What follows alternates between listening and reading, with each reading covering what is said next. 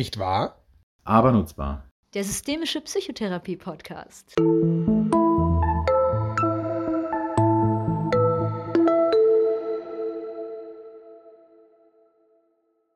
Herzlich willkommen zu einer neuen Folge, zur ersten Folge im neuen Jahr des Podcasts Nicht wahr, aber nutzbar der systemische Psychotherapie-Podcast. Herzlich willkommen und hallo Sebastian. Hallo Enno. Auch dir ein gutes neues Jahr, sagen wir jetzt einfach schon mal. Genau wie Genau. euch, liebe Hörerinnen und Hörer, ein gutes neues Jahr 24. Möge es euch ganz viel von dem bringen, was ihr euch wünscht und erhofft. Dem will ich mich auf jeden Fall anschließen. Und wahrscheinlich, wenn man diese Folge hört, hört man sie nicht allzu früh am Tag, weil ja die Silvesternacht hinter einem liegt, aber vielleicht schon am Neujahrstag oder kurz danach. Deswegen unsere Neujahrswünsche, auch wenn wir jetzt hier kurz vor Weihnachten zusammensitzen, wenngleich auch an einem tatsächlich besonderen Ort. Ja, es ist schön. Wir sind ja meistens nicht zusammen im Raum, aber diesmal sind wir zusammen im Raum. Und wenn wir unseren Blick nach links wenden, dann schauen wir auf die historische Wartburg in Eisenach. Da sind wir nämlich gerade und bereiten eine Veranstaltung im Sommer vor. Und es ist ein richtig schöner Blick. Total. Also ich gucke hier so mitten auf die Wartburg über einen Weihnachtsbaum hinweg, der mit Lichtern äh, bestückt ist.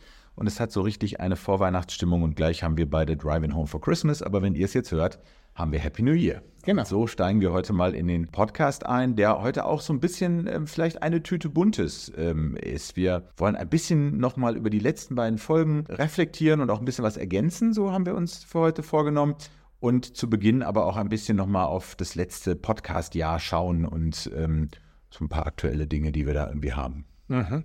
Ich habe auch gerade gesagt, man könnte ein Kesselbuntes sagen, weil doch Gunter Emmerich äh, vor kurzem gestorben ist. Und äh, für Menschen, die auch eine DDR-Sozialisation haben, die kennen noch ein Kesselbuntes als das große, verstehen Sie Spaß, wahrscheinlich Pendant, äh, auch wenn es ganz anders äh, ist, was es im Osten gegeben hat. Genau. Und ja, vielleicht äh, ist es eine gute Gelegenheit, ein bisschen ähm, zu schauen, was so im letzten Jahr eigentlich mit dem Podcast ähm, passiert ist. Also Geburtstag hat er ja immer erst im Juni, aber jetzt geht ja so ein Kalenderjahr zu Ende. Ähm, was wir für Themen und für Gäste hatten und ähm, vielleicht auch so ein paar Zahlen, Daten, Fakten und ein bisschen Hörerinnenpost, die uns erreicht hat. Ähm, genau. Ja, und wenn wir bei der Frage sind, äh, wo wird der Podcast gehört, äh, gibt einem Spotify ja immer eine ganz gute Statistik und ihr kennt es auch wahrscheinlich äh, vom Jahresüberblick. Und wir haben nachgezählt, äh, wir sind tatsächlich im letzten Jahr in 80 Ländern gehört worden, was uns total freut. Und uns freut auch total, wenn wir eine Rückmeldung kriegen von euch und wir freuen uns total, zum Beispiel über Timo, der erzählt hat, wie froh er über den Podcast ist und äh, wie gerne er ihn hört. Und wir lesen gleich noch eine Mail vor von, von Stella, die ihren Podcast immer in einem besonderen Moment hört. Und diese Statistik, können wir vielleicht sagen, hat uns irgendwie gezeigt, dass wir für 500 Personen, knapp 500 Personen, der beliebteste Podcast äh, waren und irgendwie für 1500 waren es, glaube ich, unter den Top 5. So, und das hat uns total gefreut. Genau, das ist ein guter Moment, sich bei euch allen mal zu bedanken, dass ihr so viel und so gerne den Podcast hört. Ähm, äh, innerhalb von 30 Tagen in der Regel so 4300 Mal werden die Podcast-Folgen gehört und für viele so der beliebteste ist. Das ist natürlich total toll. Und diese 80 Länder haben uns schwer beeindruckt. Beim letzten Mal waren es, glaube ich, noch paar 70 und wir haben dann irgendwann mal gefragt in einer der letzten Folgen, ähm, wo ihr uns denn eigentlich hört. Und darauf hat in der Tat Stella Bezug genommen. Und Stella hat uns geschrieben aus Afrika. Und vielleicht lesen wir einfach mal kurz Mhm. rein. Und sie schreibt, äh, Hallo lieber Enno und lieber Sebastian, aktuell sitze ich in Guinea im Dschungel und höre euren Podcast. Gerade bittet ihr darum, euch einfach mal zu schreiben, wieso ich den Podcast von hier aus höre und was mich zu euch treibt. Gerne doch, also los geht's. Ich heiße Stella, bin 29 Jahre und Psychologin, Gründerin einer gemeinnützigen Organisation und beginne im April 2024 die systemische Psychotherapeutenausbildung mit Approbation am ISTB in Berlin. Ich höre einen Podcast seit circa einem Jahr, um mich für die Ausbildung vorzubereiten und weil ich neugierig auf euch einfach Lust auf Themen als auch einfach Lust, auf die Themen habe. Und dann benennt sie als eine ihrer Lieblingsfolgen eine Folge, die unsere erste Folge im letzten Jahr gewesen ist, aus heutiger Sicht. Mit Susanne Altmaier. Und sie erzählt, dass sie von der Arbeitsweise ganz angetan ist und das mit dem Gezeitenhaus damals total super äh, findet. Und dann beschreibt sie auch, und wieso jetzt Guinea? Eigentlich komme ich aus Berlin, aber ich bin für sieben Monate von Berlin mit dem Auto nach Südafrika unterwegs, entlang der Westküste Afrikas. Aber auch hier nutze ich guten Internetempfang, um eure Folgen zu downloaden und im Dschungel, in der Wüste oder auf weiten Feldern zu hören. Genau, also dann hat sie uns noch sonnige Grüße äh, bestellt sozusagen und äh, bei der nächsten Rückmeldung war schon die Elfenbeinküste. Insofern, Stella, wir wünschen dir eine ganz äh, gute und sichere Reise an der westafrikanischen Küste entlang und ähm, ja, freuen uns, dich dann wahrscheinlich mal kennenzulernen irgendwann. Und das wäre ja schon fast was, was für den Podcast auch interessant wäre, mal zu hören, wie das eigentlich äh, vielleicht die therapeutische Weiterbildung beeinflusst, dass man vorher so ein tolles Projekt und so eine tolle Reise gemacht hat. Mhm. Und ich habe gedacht, vielleicht bietet es sich auch an, noch ein bisschen so reinzugucken, was hatten wir eigentlich für Themen im letzten mhm. Jahr. Und es war tatsächlich so, dass am 1. Januar, also unsere Neujahrsgrüße im letzten Jahr, ähm, waren nämlich genau dieser Podcast mit Susanne Altmaier, systemische ähm, Psychosomatik. Danach haben wir so einen ähm, Methoden-Podcast gemacht, wo wir nochmal Lieblingsmethoden vorgestellt haben. Und im März dann ähm, diesen Live-Podcast mit äh, Erfahrungen aus KJP und PP, Ausbildung mit äh, PIAS, äh, sozusagen von unterschiedlichen Instituten. Dann haben wir noch einen Methoden-Podcast gemacht. Das Ask-Modell war dann schon im Sommer, das Interview mit Ilka. Und ähm, dann haben wir eine Folge gemacht, die auch äh, viel positiven Widerhall erzeugt hat und auch schon gebeten wurde, das mal zu wiederholen. Das könnte so ein Projekt sein für 24, nämlich die systemische Fuck-Up-Nights oder was auch mal irgendwie schief geht, sozusagen. Mhm. Und dann geht es weiter mit. Äh, genau, dann war schon Anne Lang mit ihrem hypnosystemischen Bonner Ressourcenmodell dann haben wir noch mal ein bisschen was zu Zwangskontext gesagt, was ja auch ein Wunsch ähm, von Fabian damals gewesen ist. Und dann äh, kam schon Günter Schiepeck mit äh, Selbstorganisation, Veränderungsmessung SNS. Und dann hatten wir schon was ganz äh, Neues, unseren ersten Live-Podcast. Das war auch irgendwie was ganz Besonderes. Ja, das war irgendwie ein tolles Format. Das hat äh, viel Spaß gemacht bei der Jahrestagung der DGSF in, in Wiesbaden. Mhm. Ähm, da mit ja, 50 Menschen ungefähr im Raum, 40, 50 Menschen waren es, glaube ich, sogar noch mehr. Ich weiß es gar nicht mehr, aber es war voll. Und äh, Reflecting Team, und dann haben wir es ja auch nochmal reflektiert hinterher. Das war, war wirklich besonders und vielleicht auch so ein Vorhaben, wo man überlegen könnte, wo eignet sich das nochmal, mhm. auch mal wieder irgendwie eine Live-Folge zu produzieren. Mhm. Ja, und dann kommen zwei, die heute für uns auch eine besondere Bedeutung haben, weil wir ähm, in die Reflexion, äh, also eine in die Reflexion und über die, die andere, das war die Novemberfolge, da hatten wir ja über Therapieende gesprochen. Und da äh, hat uns ein Wunsch erreicht, könnt ihr noch mal was zu Methoden sagen, was man am Ende einer Therapie vielleicht anbieten könnte? Darauf würden wir heute eingehen und dann im Dezember auch eine Folge über das äh, Buch Die Depressionsfalle von äh, Thorsten Partberg, die ähm, ja sehr großes Echo gegeben hat, kann man sagen. Und äh, über die wir heute auch gerne noch ein bisschen reflektieren möchten. Dazu sind wir beim letzten Mal nicht dazu gekommen, so ein bisschen reflektieren teammäßig, weil ich glaube, dass es zu dem Thema wirklich sehr viel noch zu sagen gibt. Ich habe gerade überlegt, ob wir damit vielleicht sogar starten, mhm. irgendwie, weil das so die letzte frische ja. Folge ist, die auch äh, tatsächlich die HörerInnen sehr begeistert, weil sie ähm, offensichtlich äh, von der Klickrate, das können wir ja immer nur sehen, da auch nochmal äh, besonderes Interesse irgendwie mhm. bis heute schon erzeugt hat. Genau, aber damit starten wir so mit diesem kleinen Rückblick mal, mal mit euch in das neue Jahr. Die guten Wünsche haben wir schon dagelassen. Und vielleicht, ähm, ja, besinnen wir uns nochmal so ein bisschen zurück auf diese Folge. Thorsten Pattbech war bei uns im Interview. Wir haben uns sehr gefreut, dass er bereit war, mit uns über dieses Buch zu sprechen. Und wir haben auch darauf hingewiesen in den, in den Show Notes und auch schon im Podcast, dass das Buch auch kostenfrei bei Spotify als Hörbuch zu hören ist. Ähm, wir hatten es damals im Podcast so gehabt, dass ähm, Sebastian das Buch gut kannte und gelesen hatte und ich äh, relativ bewusst es zwar besaß, aber eher nur mal so quer gelesen hatte, um vielleicht auch aus anderer Perspektive Fragen zu stellen. Und spätestens nach dem Interview mit Thorsten war ich aber so interessiert, dass ich äh, dann ähm, die, ich glaube, es sind acht Stunden 40 oder sowas, mhm. in den nächsten zwei Wochen äh, mir immer überall da, wo es ging, die Kopfhörer äh, reingesteckt habe und gehört habe, das mhm. Buch. Ähm, Genau, das mich schon nochmal sehr sehr fasziniert hat auf der einen Seite, aber auch sehr nachdenklich gemacht hat und sehr zum Nachdenken eingeladen hat. Und zwar eigentlich erstmal so, wo trotz aller Bemühungen eigentlich der soziale Kontext ähm, psychischer Störungen oder äh, Phänomene von irgendwie abweichendem Erleben und so weiter doch irgendwie relativ wenig Berücksichtigung findet oder gar nicht so mitgedacht wird bei der Therapie. Das war zwar auch ein Schwerpunkt der Folge, aber ich muss sagen, nach der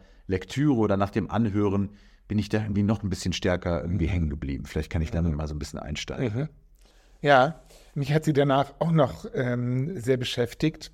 An, an, was es mich auch nochmal ähm, erinnert hat, ist, dass einige, die mit den Vorgängerversionen des DSM beschäftigt gewesen sind, ich denke jetzt zum Beispiel an, an Francis Allen, der ja für DSM 4 zuständig gewesen ist, ein großer Kritiker für DSM 5 geworden ist und gesagt hat, boah, was wir da alles reinschreiben, wir pathologisieren immer mehr Menschen. Äh, und äh, von, vom Herrn Spitzer war ja die Bemerkung überliefert, dass das einzig statistische am statistischen Manual, das wäre, dass man am Ende die Hände gezählt hätte, die für oder gegen bestimmte Kriterien und die Aufnahme von bestimmten Diagnosen gestimmt hätten. Das fand ich nochmal sehr eindrücklich, weil es ja so einen starken Attraktor bildet und man hinterher sagen muss, naja, evidenzbasiert ist es alles nicht. Dann ähm, passen diese Phänomenbeschreibungen, die kann man gar nicht so gut äh, zu Diagnosen zusammenfassen, wie es ICD und DSM vorgeben. Und wir haben ja auch eine eigene Folge, die Diagnosefolge, vielleicht kann man das an der Stelle ähm, eben noch sagen, äh, ja schon gemacht und wer Lust hat, können äh, die nochmal hören. Aber das ist was, das mir nochmal so nachgegangen mhm. ist, wie stark wir auch in der Psychotherapieausbildung, die Seminare werden nach Diagnosetiteln benannt und wie wenig Evidenz es eigentlich dafür gibt. Und trotzdem machen wir irgendwie alle mit. Ja, und, und auch tatsächlich so äh, noch mehrere Aspekte finde ich wichtig. Ne? Also einmal so verfahrensübergreifend. Mich hat äh, sehr nochmal äh, auch in dem Buch angesprochen, ähm, was äh, Thorsten Pattbech so über äh, Steffen Fliegel berichtet oder mit ihm im mhm. Interview so rausgefunden hat, als einem sehr prominenten, frühen VTler, Gründer, Mitgründer der DGVT-Akademien, äh, mit diesem Zitat, ich brauche gar nicht unbedingt hier irgendwie Diagnosen oder so, ich brauche erstmal eine Problembeschreibung, um psychotherapeutisch arbeiten zu können. Also wo man vielleicht auch so ein bisschen über die Verfahrensgrenzen hinaus nochmal sich fragen kann, wie ist es denn jetzt genauso dahin gekommen, wo es jetzt ist? Und gleichzeitig, was sind Vor- und Nachteile davon? Das haben wir auch da diskutiert, aber ich würde es gerne nochmal so unterstreichen und nochmal ein bisschen stark machen, weil ich glaube, man läuft auch schnell Gefahr, es, dass man irgendwie so verstanden wird, als würde man etwas bagatellisieren, banalisieren, nicht ernst nehmen wollen, als würde man irgendwie das sehr, sehr leidvolle Erleben äh, nicht wertschätzen oder so an der Stelle. Und darum geht es ja überhaupt nicht, sondern es geht eigentlich darum, dieses Erleben und wie immer man es dann beschreibt und benennt, äh, immer in einem Gesamtkontext zu sehen. Und das ist eben auch der Kontext, ähm, wie welche Kategorien, Beschreibungen etc. entstanden sind, zustande kommen ähm, und das nicht losgelöst und abgekoppelt davon versteht. Und wir haben es ja auch damals diskutiert, durchaus mit, mit Vorteilen ne, davon. Du hast auch nochmal so Anschlussfähigkeit und so äh, im System und Zugänglichkeit von Leistungen und alle möglichen Dinge, die auch dafür sprechen und gleichzeitig aber es nicht zu dekontextualisieren. Das ist, glaube ich, so das größte Learning, ja. das gesamte Geschehen, was wir irgendwie betrachten in Psychiatrie, Psychotherapie oder auch wenn ich das in Fallsupervisionen erlebe, es eben nicht zu dekontextualisieren und den Kontext nicht mitzudenken. Und das ist, glaube ich, so die größte Einladung und Aufforderung, ohne dass da jetzt so eine, so eine Debatte äh, schwarz-weiß, pro, contra daraus entstehen muss, sondern so eine Einladung, und das meine ich eben auch über Verfahrensgrenzen hinweg, den Kontext genau in dieser Weise mitzudenken. Und das. Klingt zwar für systemische Orden wahrscheinlich mega selbstverständlich, aber ich fand, es war nochmal sehr, sehr eindrücklich, ähm, äh, bei mir zumindest nochmal noch mal so wachgerufen ähm, durch die Lektüre oder das Anhören des Buches. Mhm. Ich habe danach noch mit anderen darüber äh, auch gesprochen, erinnere mich besonders an ein Gespräch äh, mit Peter Thomas, der so aus seiner Sicht, aus der Supervision, äh, aus dem psychosozialen Kontext, also für Kolleginnen und Kollegen, die nicht mit Kasse als PsychotherapeutInnen arbeiten. Und er hat sowas beschrieben wie, sobald so eine Diagnose denn in den Raum geworfen wird, wie Depression, dass denn so ein Gefühl für die anderen Berufsgruppen entsteht von, oh, das ist jetzt ja gar nicht mehr, da muss jetzt der Psychotherapeut, da muss jetzt die Psychotherapeutin ran, was ja A, ganz schön den Druck für die Psychotherapie erhöht. Und das war ja auch, das fand ich auch spannend, das war ja auch vom Thorsten seine eigentliche Motivation, weswegen er das Buch geschrieben hat, weil er gesagt hat, den Klienten wird dauernd erzählt, ihr habt was und da könnt ihr nichts für und der Einzige, der euch helfen kann, äh, ist die Psychotherapeutin, deswegen geht zu denen und die machen dann was mit euch und das fand er ja so unpassend und er wollte äh, eben Menschen, denen irgendwie sie irgendwie dahin begleiten, dass sie natürlich nur äh, was verändern können. Und als ich jetzt äh, dann mit, mit Peter Thomas äh, darüber äh, sprach, äh, erzählte er, dass dieser Moment, wenn diese Diagnose plötzlich in den Raum kommt, so fast wie alle so ein bisschen so ein Gefühl von, oh, jetzt muss ich irgendwie meine Kelle fallen lassen, weil das ist jetzt nicht mehr mein Beritt, da bin ich jetzt nicht mehr zuständig. Und wenn man dann überlegt, was macht man in Psychotherapie versus was macht man in anderen Beratungs-, Coachings, Kontexten, dann muss man sagen, es ist ja nicht was völlig anderes sondern und tut es Menschen gut, die wir in Jugendhilfe, in Beratungsstellen so treffen, wenn wir, sobald irgendwie eine Diagnose in dem Raum kommt, dann, oh ja, das ist jetzt gar nicht mehr, äh, das ist zu viel für mich oder das passt gar nicht für mich. Ne? Und gerade wenn es sowas Uneindeutiges ist, wie ist es jetzt ein Kriterium mehr oder weniger, äh, ne? oder was er ja auch berichtet hat, je mehr man irgendwie darauf schaut, desto mehr findet man es bei sich so dass eigentlich das Plädoyer am Schluss war, hey, äh, äh, traut euch über die Phänomene mit Menschen zu sprechen, auch wenn ihr außerhalb des Psychotherapie-Kontextes seid, weil es geht um dieselben Phänomene. Und die Frage, ab wann was krankheitswertig ist, ist halt nun mal relativ schwierig zu beantworten äh, in unserem Feld wenn man dieses Wort überhaupt so, aber so ist ja die offizielle Definition. Mhm. So, ne? Und da habe ich, und er hat es auch so beschrieben, dass auch für Kirchen es irgendwie interessant gewesen ist, für die Seelsorge, weil äh, am Ende des Tages wäre es ja wirklich blöd, wenn es denn dazu führen würde, dass alle sagen, oh nee, da kann ich jetzt leider nicht, da kenne ich mich nicht mit aus, das muss jetzt irgendwie jemand anders machen. Äh, und wir kennen alle Wartezeiten und sonst wie. Deswegen fand ich das ein interessantes Ding, erstmal mhm. cool zu bleiben, mit nicht mhm. wie in so eine Problemtrance gleich reinzugehen. Ja, also ich, ich gehe noch ein bisschen auf, auf die andere Seite, vielleicht auch zu sagen, naja, ich glaube, es ist eben ja sowas, was Dimensionales. Ne? Wann, wann ist etwas, äh, also wann würden wir es nach den Kriterien, die mhm. dafür vorgegeben sind, als krankheitswertig beschreiben oder nicht? Und ich glaube, da gibt es schon, schon auch Phänomene, wo man sagen würde, naja gut, und da kann man dann wieder den Kontext der Entstehung der Kriterien reflektieren, aber nach mhm. den Kriterien wäre es relativ eindeutig, also nicht der Bereich dazwischen, krankheitswertig in Anführungsstrichen nach diesen Kriterien, und dann, glaube ich, ist es rechtlich wichtig und so weiter, das auch klar zu haben, dass ich dann jetzt keine Heilbehandlung mache, ja. wenn ich das irgendwie, ne, keine Rechtsgrundlage dafür habe, ja. also irgendwie Heilkunde. Ähm, äh, Erlaubnis, äh, Approbation etc. Mhm. Genau. Ähm, das ist, glaube ich, das eine. Genau. Das andere ist aber, dass ich deswegen, wenn ich jetzt aus einem anderen psychosozialen Berufsfeld komme, ja nicht aufhören sollte, mit diesen Menschen zu arbeiten. Das geht ja, ja. auch gar nicht. Ehrlich gesagt, viele von den Menschen, die wahrscheinlich über diese also in diese Kategorie oder wo die Dimension einfach so ausgeprägt ist, ähm, gehören würden, die, die kommen, also viele davon, das wissen wir auch aus entsprechenden Untersuchungen, ähm, kommen vielleicht auch nie in Psychotherapie mhm. oder finden gar keinen Zugang zur Psychotherapie, wenn ich so an ganz viele problematische Kontexte denke. Und trotzdem sind sie ja ähm, in äh, sozialen Versorgungssystemen Teil der Gesellschaft und auch erhalten psychosoziale Hilfen. Und dann äh, mache ich vielleicht mit denen als Sozialarbeiterin, Sozialarbeiter nicht Psychotherapie im Sinne von, ich übe da jetzt irgendwie Heilkunde aus und trotzdem bin ich mit den Phänomenen konfrontiert, die ihr Leiden irgendwie mit sich bringt und muss da irgendwie einen Umgang mitfinden, ohne jetzt quasi auf diese sogenannte krankheitswertige Störung hin zu intervenieren.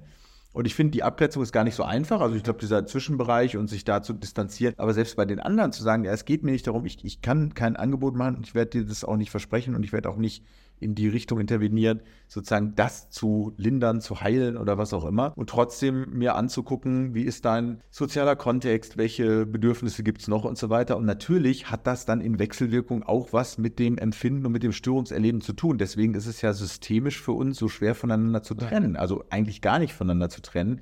Das finde ich auch immer das Paradoxe, und das sage ich auch immer allen dazu, dass natürlich im Psychotherapeutengesetz ganz explizit drinsteht, was nicht heilkundliche Psychotherapie ist, nämlich alle Maßnahmen und so weiter, die auf die Überwindung von ähm, sozialen Schwierigkeiten, Beziehungskonflikten und so weiter gerichtet sind das könnte man systemisch auch schon wieder nicht äh, unterschreiben, weil man sagt, naja, aber das ist ja ein Hauptteil der systemischen Therapie, sich solche Dinge anzugucken, in der Annahme, dass sie eben in einer relevanten Wechselwirkung Ja. mit dem sogenannten störungswertigen Geschehen ähm, äh, stehen. So, ne? Und das, das ist, glaube ich, so ein bisschen, deswegen fällt, glaube ich, aus einer Systemperspektive diese Trennung so schwer. Ne? Und trotzdem war so mein Appell, nicht zu machen, wo man dann auch vielleicht rechtlich irgendwie Grenzen ähm, eindeutig überschreitet, was die Heilbehandlung angeht. Und auf der anderen Seite nichts zu unterlassen aus einer ähm, zu großen Sorge oder Panik ähm, oder, oder auch Einstellung, äh, dass das ist jetzt gar nichts mehr äh, für uns, wenn es eben nicht um die Intervention geht, die jetzt auf diese Störung sich richtet, sondern weiterhin mit diesen Menschen und ihren Lebensthemen und ihrem sozialen Kontext irgendwie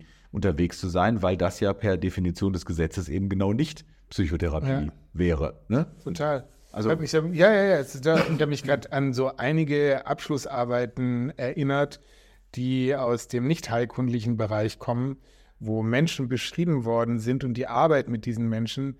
Ich dachte, die würden also im Leben nicht einmal die Woche zur Psychotherapie oder auch alle 14 Tage zur Psychotherapie oder so kommen. Ne? Und äh, ich glaube, da so ein Stück vielleicht auch ein bisschen eine Respektlosigkeit, ne? Neben dem, der andere Punkt ist total wichtig, den du sagst, mit dem, dass natürlich juristische Fragen da auch irgendwie dahinter stehen und was ist Heilbehandlung, was nicht und so, ne? Aber äh, wenn ich mir denn so anschaue, mit wem die so zu tun haben, finde ich, denke ich auch, wow, das ist echt, äh, da kriegt man dann manchmal so Aufträge für den Jugend, dann machen sie diesen Jugendlichen therapiefähig oder sowas, ne? Was heißt das dann? Und was heißt das dann? Und wie viel hast du da schon gearbeitet? Ich denke, wow. Und das sind echt äh, irgendwie auch tolle Prozesse. Genau, deswegen, das, äh, ich finde, das passt nochmal ganz gut ähm, auch da rein. Äh, Bei uns sind auch immer mal wieder Stimmen angekommen, die so hießen, wieso heißt eigentlich dieser Podcast Psychotherapie-Podcast? Weil er ja irgendwie damit so darauf verweist, äh, so schlicht den heilkundlichen Kontext so zu adressieren. Und es stimmt, finde ich, dass wir den adressieren wollten, weil wir sagen wollten, genau für die Menschen, die jetzt auch eine äh, glücklicherweise größer werdende, aber doch noch immer recht überschaubare Gruppe sind, die nämlich quasi Psychotherapie-Ausbildung mit dem Ziel der Approbation machen und in diesen heilkundlichen Kontext hineinkommen, auch schon während der Ausbildung sich ausschließlich dort eigentlich befinden, in, was die Ausbildungsbestandteile angeht, für die auch nochmal besonders ein Angebot zu machen oder die besonders in den Fokus zu nehmen, weil es da einfach auch äh, für diese ja, besondere Zielgruppe noch nicht so viel gibt, was spezifisch sich da daran richtet und auf die Interessen. Und gleichzeitig war es nicht unsere Idee, damit irgendwie diejenigen zu exkludieren, die irgendwie hier gerne dabei sind und zuhören und als systemische Beraterin, Therapeutin außerhalb der Heilkunde oder was auch immer unterwegs sind ähm, und deswegen sich vielleicht von dem Begriff Psychotherapie nicht so angesprochen fühlten. Das war kein Exklusionsversuch, sondern eher ein, ein Adressierungsanliegen für eine bestimmte Zielgruppe. Und deswegen freuen wir uns ja auch so sehr darüber, also sowohl über diese kritische Rückmeldung, ähm, aber ähm, auch die Chance, das nochmal zu erläutern und eben auch, dass so viele andere Hörerinnen und Hörer dabei sind aus, aus anderen Versorgungskontexten. Und habe gerade gedacht, das ist wahrscheinlich noch eine Sache, wo man tatsächlich nochmal gucken müsste, wie kriegt man sie in den Ausbildungen nochmal stärker irgendwie rein oder überhaupt rein. In Instituten wie eurem äh, habt ihr schon die psychologischen und die Kinder- und Jugendlichen Psychotherapeuten zusammen. Das gibt ja schon mal einen Wechsel. Ich hatte es neulich in der Gruppe, dass zwei Personen nochmal was Besonderes zu Paar, äh, Paar- und Sexualtherapie machen wollten und dann in den Weiterbildungskontext gegangen, ne? aus dem Ausbildungskontext mit dem Ziel ähm, der Psychotherapeutin in den Weiterbildungskontext, wo eben die anderen drin sind, die nicht das Ziel äh, Psychotherapeutin, sondern systemische Therapeutin außerhalb der Heilkunde haben. Und äh, das war so ein geniales Befruchten gegenseitig. Äh, und das, das war einfach toll, diese beiden Gruppen so zusammen zu haben. Und irgendwie, ich glaube, es muss jetzt ist aus so einer Ausbildungsbrille gedacht, irgendwie ein, fast auch noch mehr gelingen, die beiden Gruppen so zusammenzubringen. Ja. Genau, jetzt sind wir ein bisschen auf unseren Kontext zurück, aber jedenfalls merkt ihr, wie sehr uns diese Folge ähm, mit ähm, Thorsten da irgendwie auch nochmal selber inspiriert hat und ähm, mich auch wirklich zu viel Nachdenken eingeladen hat. Ich glaube auch zu viel Thematisierung nochmal in Ausbildungsseminaren etc. in den letzten Wochen, ähm, wo das irgendwie nochmal einen anderen Stellenwert bekommen hat. Vielleicht manchmal auch zum Leidwesen der Ausbildungsteilnehmer.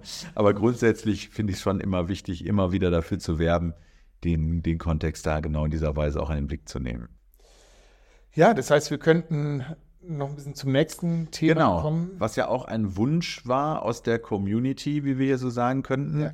ähm, wo wir durchaus äh, wertschätzende, äh, positive Rückmeldungen auch bekommen haben zu der Folge, wo es um, die, um das Thema äh, Abschluss von Therapien ging. Jede Therapie geht mal zu Ende, Abschluss von Psychotherapien oder Therapien.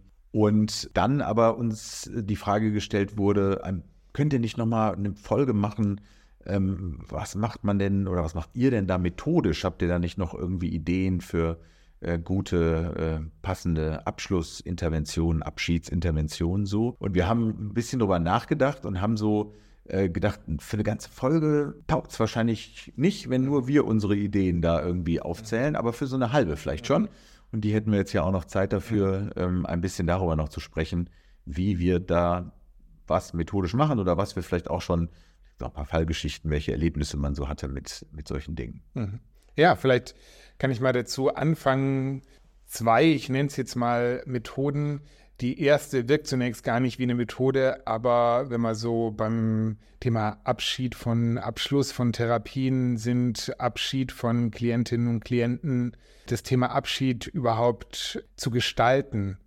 Weil es gibt ja einige Klientinnen und Klienten, die haben Abschiede erlebt, die sie nicht so gestaltet haben und die ihnen vielleicht auch noch ein bisschen so in den Knochen hängen und das Thema aktiv selber reinzubringen, äh, finde ich schon mal eine Methode. Also es nicht irgendwie nur zufällig auslaufen zu lassen, sondern äh, gerade in Kontexten, wo man auch ein bisschen Zeit hat und äh, wo man vielleicht auch eine bestimmte Sitzungszahl oder sowas im Kopf hat, ne? das hatten wir beim letzten Mal schon so angesprochen, äh, auch die Zeit hat, diesen Prozess zu gestalten. Und dann ganz äh, praktisch, ich finde ja so Timeline-Arbeit, äh, was das angeht, wirklich eine sehr schöne Möglichkeit, also mit einem Seil, das man auf den Boden liegt und das einen, einen Zeitstrahl symbolisiert und dann Karten hat.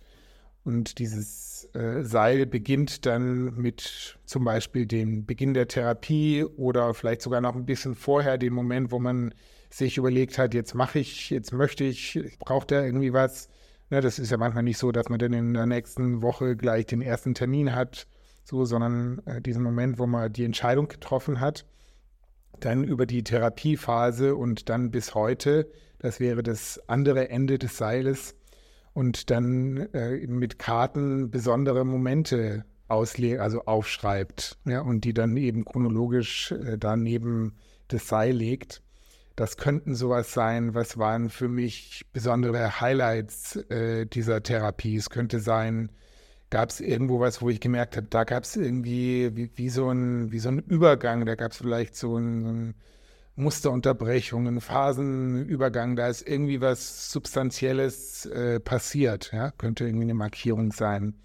Es könnte auch, werden ja im Februar was zum Thema Nebenwirkungen von Psychotherapie hören, könnte auch sowas sein wie, gab es irgendwo was, wo ich gemerkt habe, oh, jetzt wird es irgendwie gerade schwierig für mich, jetzt wird es vielleicht gerade irgendwie in der Beziehung schwierig oder irgendwie, irgendwie haben wir vielleicht gerade nicht mehr so einen Eindruck, dass wir so ganz nah beieinander sind. Sowas könnte es ja auch geben. Ja, auch danach könnte man fragen, äh, sodass man dann, äh, da kann man wirklich eine ganze Stunde äh, mindestens mit, also wenn man jetzt im Kassenkontext 50 Minuten denkt, äh, mal sicher. Man würde wahrscheinlich auch gut etwas mehr Zeit äh, damit füllen können, um das einmal so Revue passieren lassen und nochmal über diese besonderen äh, Momente zu sprechen. Und dann vielleicht nächstes methodisches Ding, das ist ja bis heute. Dann könnte man natürlich auch in die Zukunft schauen und könnte entweder ein zweites Seil legen oder ähm, nur die erste Hälfte des Seiles benutzen und dann sich wie umzudrehen und dann so zu schauen, was liegt eigentlich vor mir? Was sind äh, Dinge, wo ich sage, wow, mit denen mache ich jetzt irgendwie alleine weiter oder auf was freue ich mich vielleicht besonders äh, in der Zukunft? Vielleicht ab welchem Moment würde ich sagen, auch wenn das passieren würde, würde ich mir, glaube ich, irgendwie nochmal Hilfe holen, so, ne, so dass man auch ein bisschen noch in die Zukunft gehen kann. Mhm. Also was mir daran besonders gut gefällt, ist eben so die, wir hatten es ja schon von Kontext, aber die zeitliche Kontextualisierung. Und ich ähm, habe so in meiner, meiner hypnosystemischen Gruppenweiterbildung da so diese, diese Idee von Therapie als Übergangsritual. Also es gibt ein Vorher, es gibt ein Nachher und es ist irgendwie ein Übergangsritual von etwas in etwas Neues oder so, in etwas anderes. Ähm, das hat mir immer sehr gefallen. Da gibt es so diese Treibhausmetapher, man könnte aber auch ganz andere Metaphern verwenden. Das war dann eher auch für stationäre Therapie, so Treibhaus für Veränderungsprozesse, aber ähm, ähnliche Bilder, die so diesen, dieses Übergangsritual beschreiben, das finde ich eigentlich immer ziemlich, ziemlich hilfreich, auch damit so darauf zurückzuschauen, ähm, auch im Sinne von, äh, es hat wirklich einen Anfang und ein Ende. Und es ist nicht eine endlose ähm, Befassung oder Beschäftigung therapeutisch mit etwas, sondern es, es, hatte ein bestimmtes Ziel und einen erwarteten Nutzen. Und es hatte hoffentlich dann im Nachhinein auch irgendeinen Nutzen. Und sich das nochmal anzugucken und klarzumachen, das finde ich eben mit so einer Timeline-Geschichte auch den Raum dafür zu nutzen, wie du schon sagst, in die Zukunft zu gehen, sich umzudrehen, das finde ich schön. Eine weitere Intervention ist ja häufig noch ähm, diese klassische Intervention. Viele werden das jetzt auch kennen, was wir erzählen, aber das äh, ist ja auch klar, dass wir auch die Klassiker gerne verwenden, wie so ein Brief aus der Zukunft zum Beispiel. Also wie würde ich gerne einen Brief mir schreiben aus einer imaginierten Zukunft sozusagen und auf diese Therapie zurückschauen. Vielleicht würde ich, wie würde ich ihn gerne schreiben, wenn es so gelaufen wäre, wie ich es mir wünsche. Ja, manchmal kann man auch gucken, wie würde ich ihn nicht so gerne schreiben. Das hören die Hypnotherapeuten dann vielleicht nicht so gerne. Ich gucke zu Sebastian rüber. Aber auch um so ein bisschen die Befürchtungen nochmal abzuklopfen und zu sagen, ne, was, was wäre das natürlich mit dem lösungs- und ressourcenorientierteren dann eher zu enden und zu sagen, aha, wäre das so ein Brief, bisschen den dann vielleicht wirklich irgendwie zu, äh, zu verschicken. Hm dann gibt es ja so Rituale, etwas mitnehmen und etwas dalassen. Also das vielleicht auch irgendwie zu visualisieren, das finde ich auch immer ganz schön. Und seien es irgendwie Karteikärtchen, also Moderationskärtchen oder ähnliches, äh, zu gucken, was, was nehme ich eigentlich aus diesem Prozess mit oder was möchte ich mir wachhalten, äh, in Erinnerung behalten, ähm, mal wieder zur Hand nehmen, drauf gucken, irgendwie ein Stück ankern. Das kann ja auch mit Gegenständen oder mit irgendwas anderem sein, was ich irgendwie aus dem Prozess mitnehme.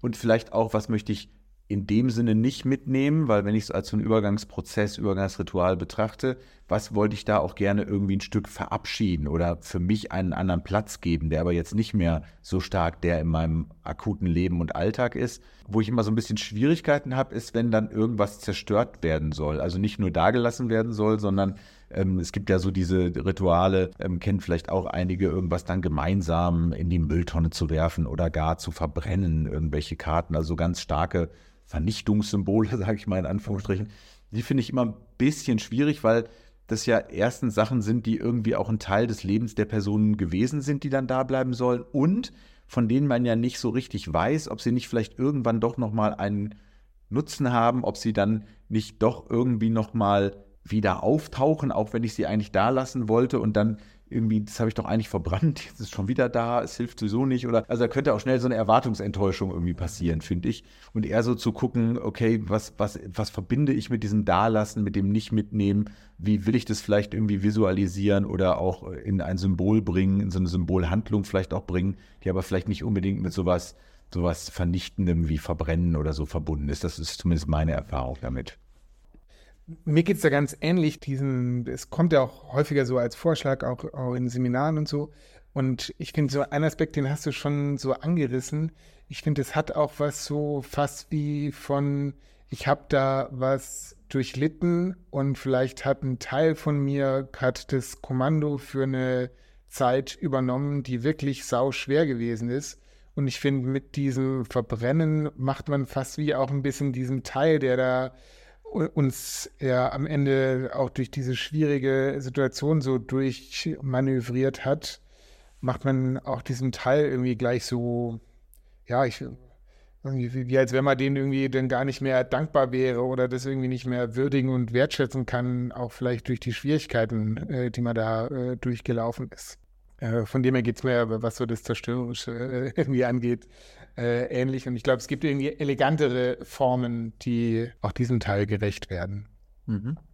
Und ich habe noch so, weil du vorher auch so mit äh, Beispielen und so, ich habe keine mal so gedacht, ja, woran orientiert man sich überhaupt in der systemischen Therapie? Kann man ja eh fragen, so, ne, was, auf was guckt man dann da eigentlich? Und dann wäre ja wahrscheinlich schon so die Aufträge, die man besprochen hat am Anfang, also die Anliegen und Aufträge, und ich erinnere mich an eine Klientin, mit der wir das so ganz explizit auch noch aufgeschrieben haben. Ich schreibe es nicht mit jedem auf so, aber bei der war das dann auch so, dass wir es so aufgeschrieben haben und ich hatte es aufgehoben und wir hatten es dann am Ende nochmal angeguckt. Und das hat wirklich einen ganz schönen Unterschied gemacht, so zu sehen, boah, krass, meine Entwicklung. Also weil man denn ja Äh, ne, das war irgendwie so ein Prozess über anderthalb Jahre mit, ich glaube, zwölf Sitzungen, zwölf Doppelsitzungen. So, und wenn man dann so guckt, boah, was ist bei mir alles passiert, das ist, glaube ich, auch nochmal im Moment, wo man sich auch selber irgendwie so ein Stück irgendwie feiern kann und zufrieden auf sich gucken kann. Mhm. Ja, finde ich schön, dass du es mal sagst. Ich habe gerade auch so an die Kinder- und Jugendlichen-Psychotherapie ähm, gedacht und habe gedacht, da finden natürlich auch viele kreative Dinge noch statt. Ne? Also sowas wie, ähm, wenn zum Beispiel sowas wie Ziel- oder Lösungsbilder gegeben hat im Prozess schon am Anfang zu gucken, wie sehen die denn jetzt aus oder noch ein weiteres Zukunftsbild wirklich auch irgendwie zu malen zum Beispiel. Mhm. Ähm, das mit dem, mit dem Verankern ist mir nochmal aufgefallen. So also in der, in der Klinik hatte ich so eine, so eine kleine Schatzkiste, wo so so Halbedelsteine drin waren, also einfach schöne Steinchen sozusagen. Und es war dann häufig, dass äh, am Ende die einen dieser Steine sich aussuchen durften, der irgendwie für sie besonders passend erschien, vielleicht für das, was in der Zeit irgendwie wichtig war, um sich so ein bisschen Ressourcen aufgeladen, vor allen Dingen daran zu erinnern, was sie irgendwie an, an Ressourcen aktivieren konnten, also etwas anders formuliert, aber ähm, was sie für sich da irgendwie erzielen konnten, äh, verändern konnten von dem, was sie sich gewünscht haben und sich daran vielleicht auch im Alltag in der einen oder anderen Situation nochmal zu erinnern, also etwas tatsächlich auch haptisch mitzunehmen mhm. aus der Situation heraus, was fand ich noch ganz schön und das passt auch so in die Richtung mhm. so Ressourcenkoffer, Ressourcenkisten, also auch Dinge, die man vielleicht im Therapieprozess irgendwie erarbeitet hat, die man am Ende aber nochmal gemeinsam anschaut und dann irgendwie auch aus der Sitzung ähm, heraus irgendwie tatsächlich nochmal bewusst mitnimmt. Solche Dinge mhm. fallen mir noch so ein, als auch so, so Rituale, die häufig da eine Rolle gespielt ja. haben, die sich aber nicht nur für Kinder und Jugendliche eignen.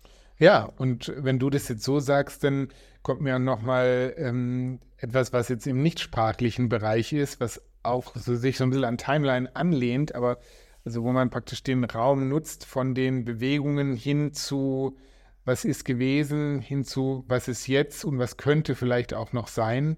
Und ähm, das könnte man zum Beispiel so machen, dass man das wie so abgeht. Also, ne, dass man irgendwie wieder sowas wie, da war irgendwie der Anfang, der, die linke Seite des Raumes war der Anfang der Therapie, jetzt sind wir hier.